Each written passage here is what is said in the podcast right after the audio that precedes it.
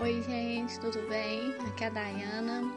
Hoje eu vim falar um pouquinho para vocês sobre o que são candidaturas coletivas. Talvez algumas pessoas ainda não conheçam, visto que esta modalidade ela é recente no nosso cenário brasileiro. Então, as candidaturas coletivas elas são é, realizadas quando um grupo, um, um, uma organização de uma, três ou mais pessoas decidem eleger um pré-candidato, né, que seria o representante daquele grupo para assumir um mandato.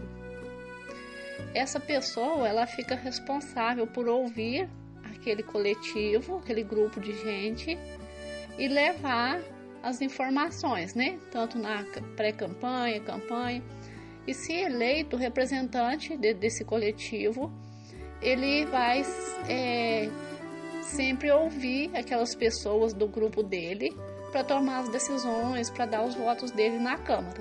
Então a candidatura coletiva ela é muito interessante, né? Ao passo que o líder, vamos dizer assim, ele é eleito pelo grupo para levar as demandas, as necessidades que aquela, aquele grupo tem é, para conseguir o que ele quer, né?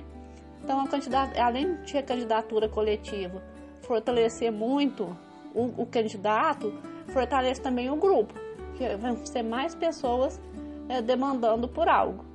E é muito interessante a gente conhecer, né, para entender e saber as, as modalidades que a gente pode ter no sistema eleitoral. Mas quem vai para a urna é a foto de um candidato, né, e o número dele. Mas ele representa um grupo que assim o elegeu e que espera que ele ouça e tome decisões baseadas na escuta dessas pessoas.